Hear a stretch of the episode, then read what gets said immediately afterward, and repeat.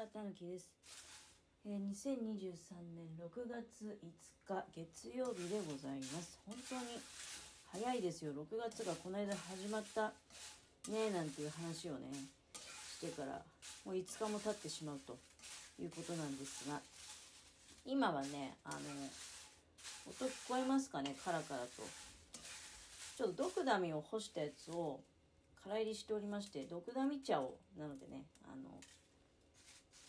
作っていると。ドクダミ茶がね間もなく出来上がります。まあ実は もうあのちょこっと前からやってて動画にもしてみようかななんて思ってね。あの動画撮影を先に えーと優先させていったらですねもうおしゃべりの方すっかりなんか動画撮影したら満足してしまってっていう部分もあったり。でいろいろ考え事してたらね空入りとかこういう作業ってあのなんか無心になりつつ、まあ、何か考え事したりとかね、まあ、そんな時間っていう感じなんですけどもうカラカラにね入れ上がりましたわ。で、まあ、ちょっと粗熱を取ってこれはあの容器にね入れてで一つかみずつまあお茶にして楽しむということなんですけど実はまああの動画撮影をするにあたって動画撮影するってなると本当に熱心にいろいろ思いつくんだけど。そうだそうだと。入りたてのお茶を早速ねあの麦茶とブレンドしてお茶にするんですけどだから麦茶とドクダミのお茶なんですけどちょっとね入れてみたんですよ。夜間一つ分ね。で今ちょっとじゃあほんと出来たてのあドクダミは動画の方でもね説明しようかなと思ってるんだけどあのまあもちろんねやるにあたっては あの自己責任的な部分っていうのもあると思うんですけどでもねこの間西会津行った時にあのたくさん売ってたそういう干してあるね農家の方が多分自分の山とかで摘み取ってでよもぎとねドクダミ干したやつ乾燥しているやつ売ってましたね。山とかで取れば、まあ綺麗だろうからさっと洗って天日干したやつをあとはご自由にどうぞどう使っていただいてもみたいな感じで。まあ大体主にお茶ですよ。よもぎ茶っていうのもねこの間あの大山積神社行った時に帰りに立ち寄ったお蕎麦屋さんでよもぎ茶が出てきてすごく美味しかったんだけど。でも好みで言うと自分で作ってまで飲みたいというと私はドクダミ茶はね。あのでもなんだって我が家敷地に生えてますんでこれはねあのドクダミって園芸とかお家で庭される方とかだと正直厄介な雑草だと思うんですよドクダミって。あもう見たらねドクダミって正体は分かってるんだけどあれ地下系でじゃんじゃん増えてしまうのでもう根絶するのがねなかなか難しい雑草だと思うんですよ。で私は逆にあのああれ一昨年か一昨年からドクダミ茶するようになったのでなんか逆に家中 家の敷地中全部ドクダミになってくれるとありがたいんだけどなって。だってね買ってまで飲む人がいるわけでしょ。私ただでね入手できるわけ。本当にあのこの報じる時のねガス代あとまあ洗う時のね水道代細かいこと言えばね。そのぐらいでこんなに美味しいお茶ができてしまう。あまだ飲んでなかった。早く飲めよってね。飲む音は聞こえないと思うけどね。ちょっといただきます。うん。はいはいはい。あこれは。またねこの夏の味っていう感じですわ。なんかおばあちゃんがお父さんの方のおばあちゃんって田舎のね新潟の津奈町っていうところの田舎の人なので子供の時にねあのそのおばあちゃんのとこ行くとドクダミだけじゃない。ベースはドクダミなんだけど柿の葉とかねハトムギとかねもうこれいろんなもの入れてた真っ黒のお茶。これ過去配信でも多分喋ってると思うんだけどを飲ませてくれた。でそれはあのなんかそうだね。原液で飲まされる時もあったし薬みたいなね。で原液だと結構もう真っ黒なんですよ。だからあの氷とか入れてねまあ井戸水だだったりすると氷もいらないぐらいね。冷たくて美味しいんだけど井戸水で薄めてくれて飲んだなっていう。それに若干まあ似てるドクダミがね。これドクダミと麦茶。特ダミと大麦のブレンドじゃないですか。本当はもっとねあのいろんなもの入れれば体にいいんだろうけども薬草茶ってことになるんだろうけど私の場合はまあまあまあだから毒ダミ麦茶。非常にねあの爽やかな感じがするんですよ。うん。いや本当に美味しい。これあのほうじ方のタイミングっていうかはね まあ動画でも説明するつもりなんだけどフライパンの中で弱火でカラカラとやってるうちに匂いも立ってくるしであとあのかといってまあ匂いが立ったからはい終了だとちょっとその加減がね大体私の目安ではあの茎のところねドクダミって全草干すので花も茎も全部ついたまま干してでそれをパチパチパチってハサミで切ってであのいりますので一番その乾きの悪いところって特にゴムで湯いたその枝のところ枝っていうか茎のところがね一番水分残ってるわけですでそこが入り始めの頃はクニャンってなっちゃうわけでどうしてもあのパキッと折れないけど。そこがパキッと折れればあの OK っていうことでね、えー、で粗熱を取って容器にしまっていくと。でその時にあのおせんべいとかから取っておいた乾燥剤あればね使えばいいと思うし。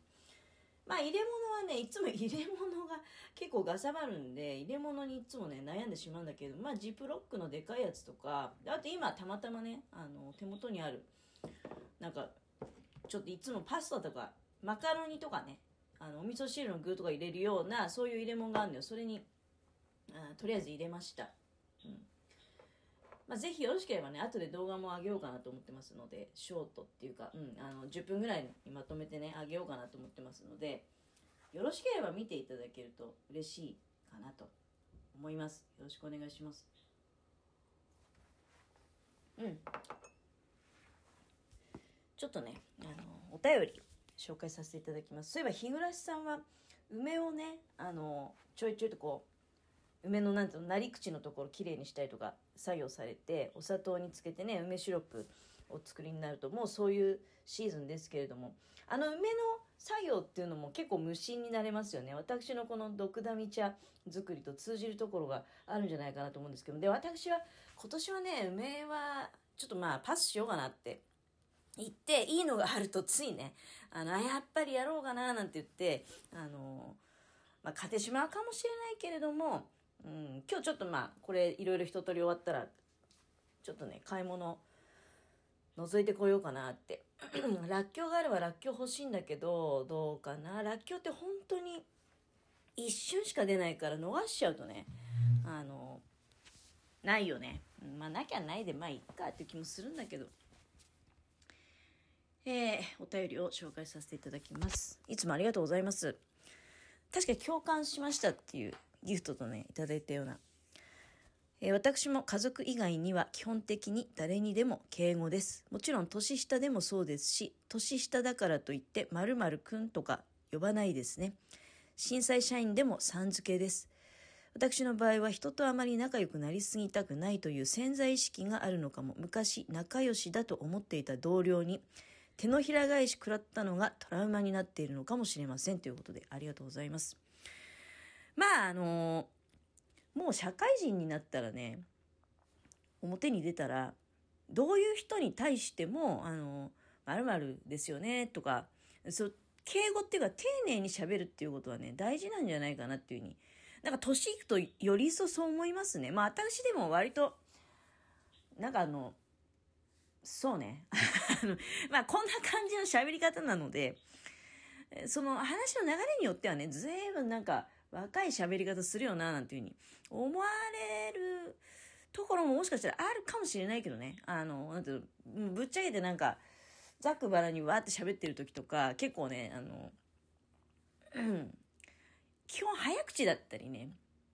いや、だいぶゆっくり喋るようになったんだけど、あの、早口であったりとか、で、あとは、うん、どうなのかな。どまあ、どうなのかな？まあ、でも、こんな感じの喋り方なんでね、あの、まあ、特に失礼なことはないと思うんだけどね。うん。その方が無難ですよ。やっぱりね、あのー、こいつ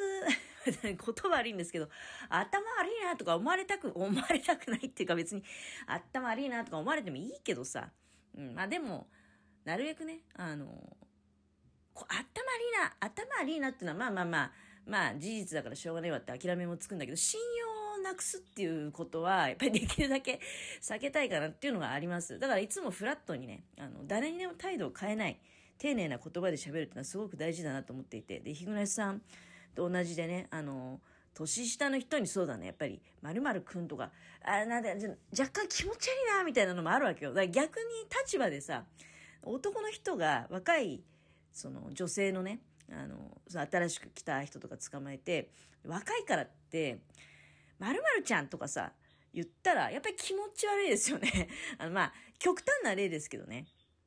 うん。いや、な、なんだったら、組んだったら、全員組んでね、あの、統一したらいいんじゃないかと思うわけですよ。うん。あ誰かだけ特別に、なんか、そうですね、最近ね、あ、こんなことあったなってそういえば思い出したんだけど、あの、ある、その、女性の方が、まあ、大概〇〇さん〇〇さんって呼んでるのにね、結構若い人に対してだけ〇〇くんっていうふうに言ってるのを聞いた時に、やっぱりちょっとね、ああ、と気持ち悪いかなって思っちゃったのね。申し訳ないんですけど。まあ、あの、悪意はないし、な変な気持ちもないと思うんだけど、客観的に見ると気持ち悪いっていうふうにやっぱ思われてるよっていうことを、あの、まあ、ちょっと知った方がいいかなっていうふうに思いました。あとはそうね、その職場の同僚って、例えば私なんかこの間の場合は、年は違うけども、同じアルバイトっていう立場でね、あの、いるときに、やっぱりなんていうのその利害が衝突するっていうところがありますので、いつ何時こうどういうふうに思われるかってわからないから結構ね緊あの緊張感っていうかその慎重に接した方がやっぱり無難だよなっていうふうにそんな考えもねちょっとこう根底にあるんですね。うんあのまあ、何しろねあんまりこう態度をなんか仲良くなっていこうとかそういう方向でもなくねあの割とこう最初からあの人ああだったよねっていうふうに思ってもらった方が無難なのかなって思ってます。